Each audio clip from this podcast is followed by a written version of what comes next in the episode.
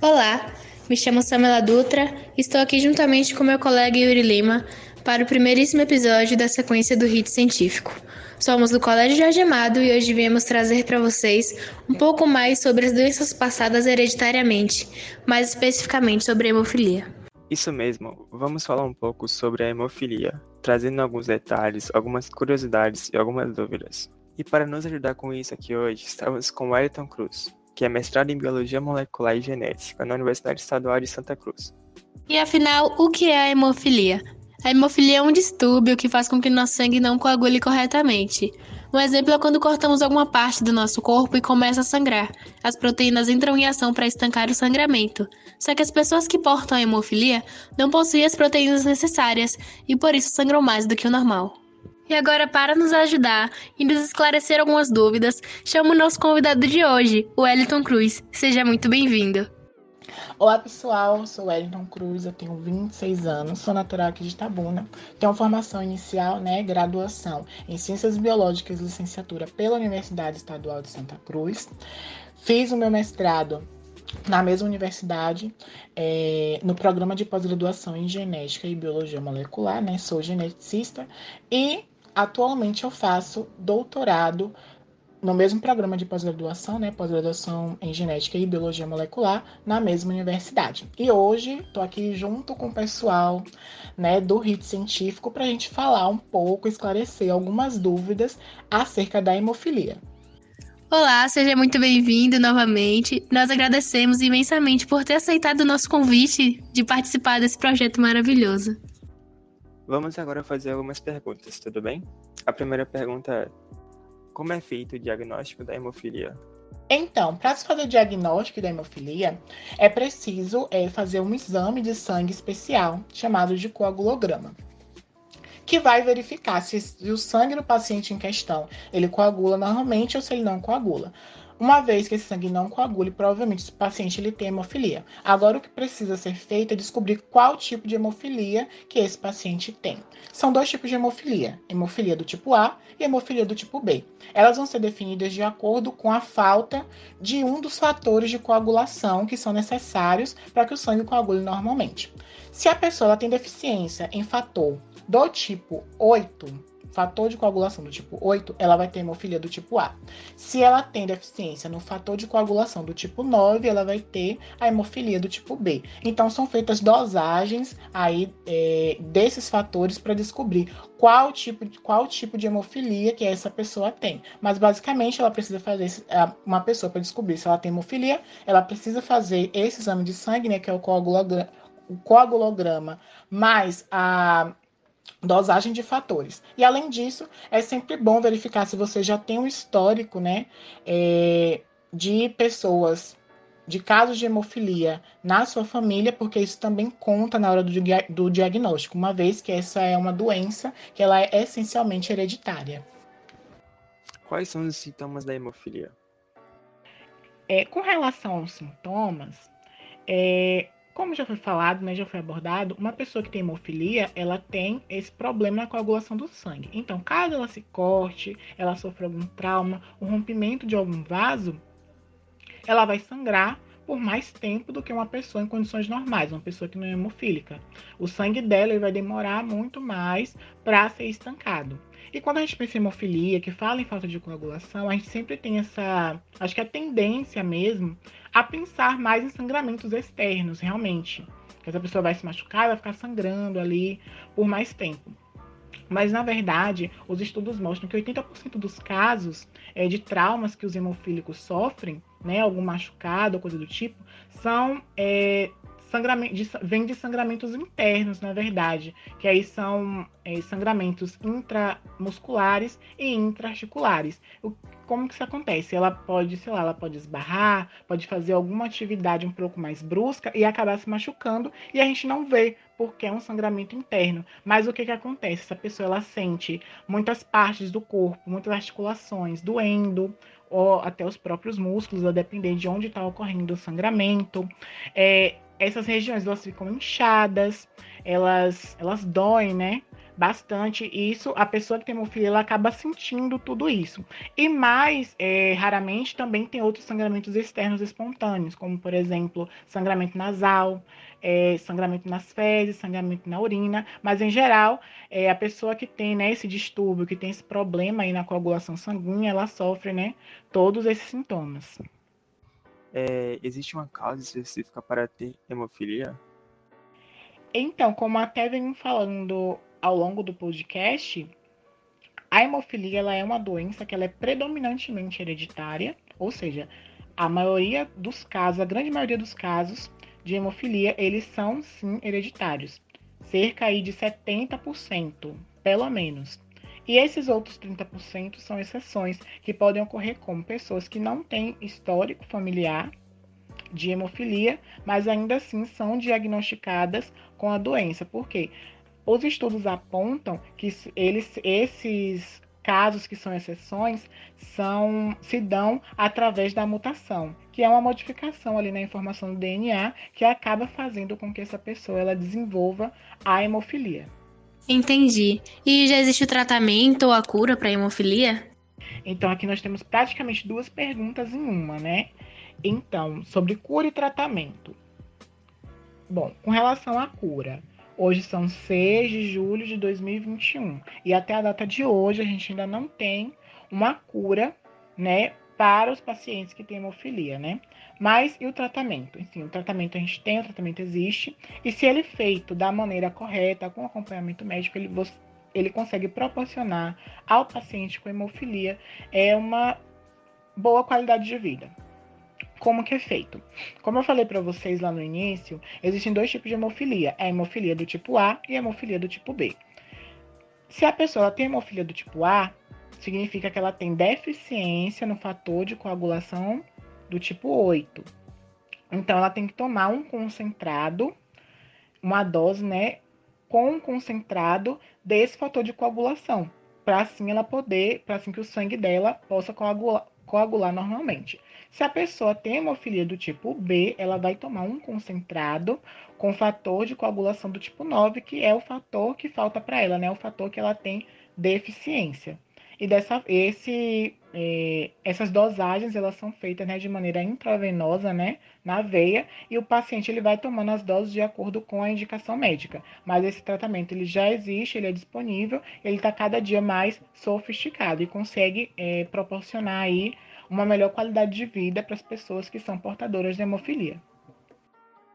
E agora uma pergunta bem interessante que foi bastante questionada é se as pessoas hemofílicas podem engravidar normalmente, se existe algum risco na hora do parto.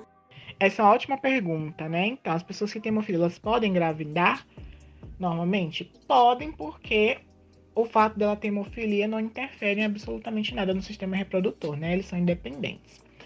O que acontece aqui, a partir do momento que uma pessoa, né, uma mulher, ela sabe que ela tem hemofilia, apesar de ser uma coisa extremamente rara, né, como eu já falei anteriormente. Mas se ela sabe que ela, ela sabe que ela tem hemofilia, ela decide é, engravidar ou de maneira não planejada, ela acaba engravidando, o que, é que ela precisa fazer primeiramente é procurar um médico para que ele possa dar todas as orientações necessárias até porque existe uma grande chance da criança também ter hemofilia, né? Então, assim, é preciso, antes de tudo, procurar todo médico, procurar a equipe médica para poder tomar todas as orientações necessárias, até principalmente nos três primeiros meses de gravidez, porque é muito comum é, né, que ocorram sangramentos nesses primeiros três meses de gravidez, podem inclusive ocorrer uma é, um aborto espontâneo.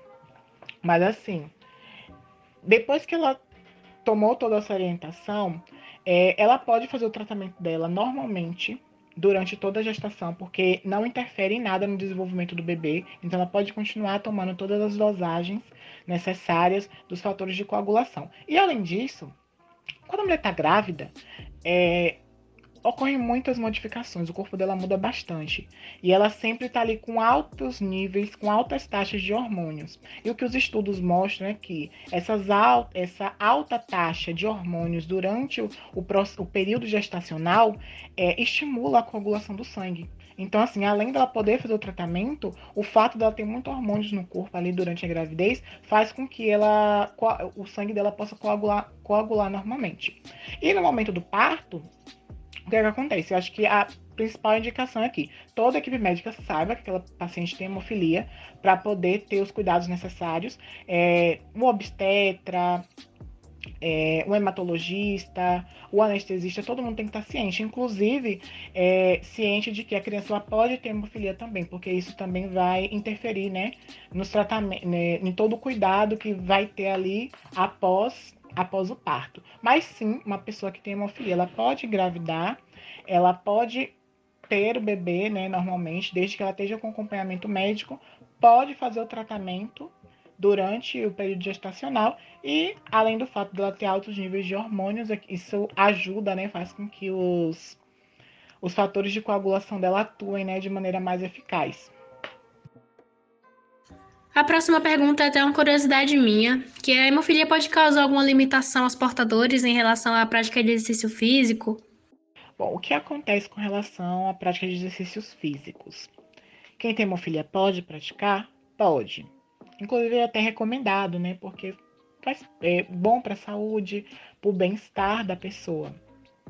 Mas a recomendação que se tem aqui, se for praticar exercícios físicos, que dê preferência para exercícios físicos que sejam de um baixo impacto, e o que seria isso? É, são atividades mais leves, como natação, uma corrida, né? Evitar exercícios físicos que forcem muito né, as articulações, é, muito, que tenha muito embate físico, que tenha muito. É, levantar muito peso, coisas do tipo, porque isso pode acabar forçando, né, realmente as articulações, e isso realmente pode ser é, um perigo para quem tem hemofilia, mesmo fazendo tratamento. Mas assim, Pode praticar exercício físico? Pode. Mas sempre dá preferência para exercícios físicos que tenham um impacto um pouco mais leve. Uma pergunta que complementa essa anterior é: existe alguma restrição alimentar para as pessoas hemofílicas?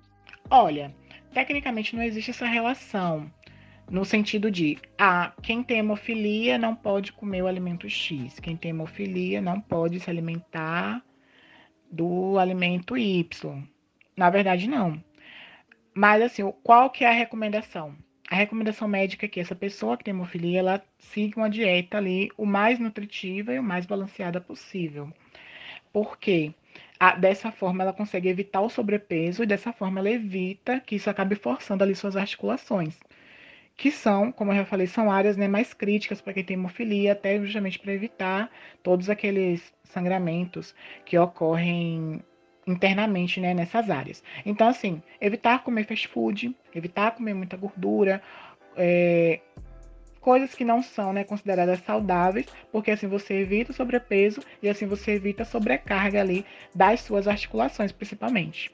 A próxima pergunta, creio que muitas pessoas já saibam a resposta ou já até é, imaginam qual seja, mas é, as pessoas hemofílicas podem doar sangue? Então, existem vários critérios, né, para você conseguir ser doador de sangue.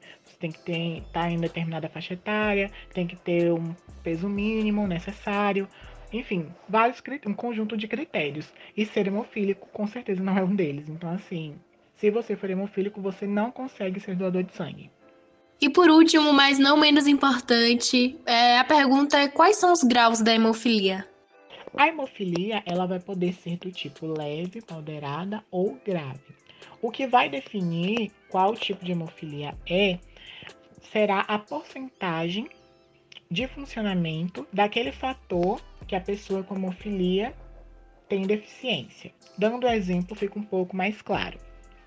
Por exemplo, se uma pessoa ela tem hemofilia do tipo A, a gente sabe que ela tem deficiência no fator de coagulação do tipo 8. Então, se essa pessoa ela tem de 0 a 1% de fator do tipo de coagulação do tipo 8 em funcionamento do seu corpo, significa que ela tem uma filha do tipo grave. Porque tem pouquíssimo é, fator do tipo 8 funcionando no corpo dela. Se ela tem de 1 a 5% desse fator em funcionamento no seu corpo, significa que essa pessoa ela tem uma hemofilia do tipo moderado. Já se ela tiver de 5 a 25% desse fator funcionando no seu corpo, ela vai ter uma hemofilia considerada leve o que não significa que ela não tenha que fazer tratamento, que ela não tenha que fazer acompanhamento médico. Na verdade, ela só vai sentir os sintomas de uma forma um pouco mais branda, porque ela tem um pouco a mais de fator funcionando no corpo dela. Mas isso não significa que ela está isenta de sentir vários daqueles sintomas que foram citados anteriormente e que tenha que fazer tratamento. Não. Todos, em todos os casos é necessário fazer o tratamento e o acompanhamento médico. E uma informação bem importante é que as pessoas hemofílicas aqui de Tabuna, elas podem se dirigir até a Santa Casa da Misericórdia ou até o Hospital Manuel Novaes. Muito obrigado, Wellington, por ter aceitado o nosso convite e ter contribuído com o nosso podcast. Foi um enorme prazer. Imagina, sou eu quem agradeço o convite para participar do podcast. É, para mim, como cientista, é sempre um prazer muito grande poder falar e poder compartilhar conhecimento das mais diversas formas. É, até a próxima e tchau, tchau. Agradecemos também a Daniel Vidal, Enzo Leonardo, Gabriel Góes e Vitor Manuel, que foram também grandes contribuintes para o desenvolvimento desse projeto. Obrigada Daniele Alves, que foi responsável pela arte do podcast. Agradeço a Yuri Lima, que apresentou comigo esse primeiro episódio do Rio Científico. E o nosso muito obrigada à professora Simone, que foi nossa grande orientadora desde o início. Muito obrigada também a você, ouvinte, que nos escutou até aqui. Nos ajude compartilhando nas suas redes sociais para a gente conseguir levar conhecimento a mais pessoas. Grande beijo. Espero que tenham gostado. Até o próximo episódio.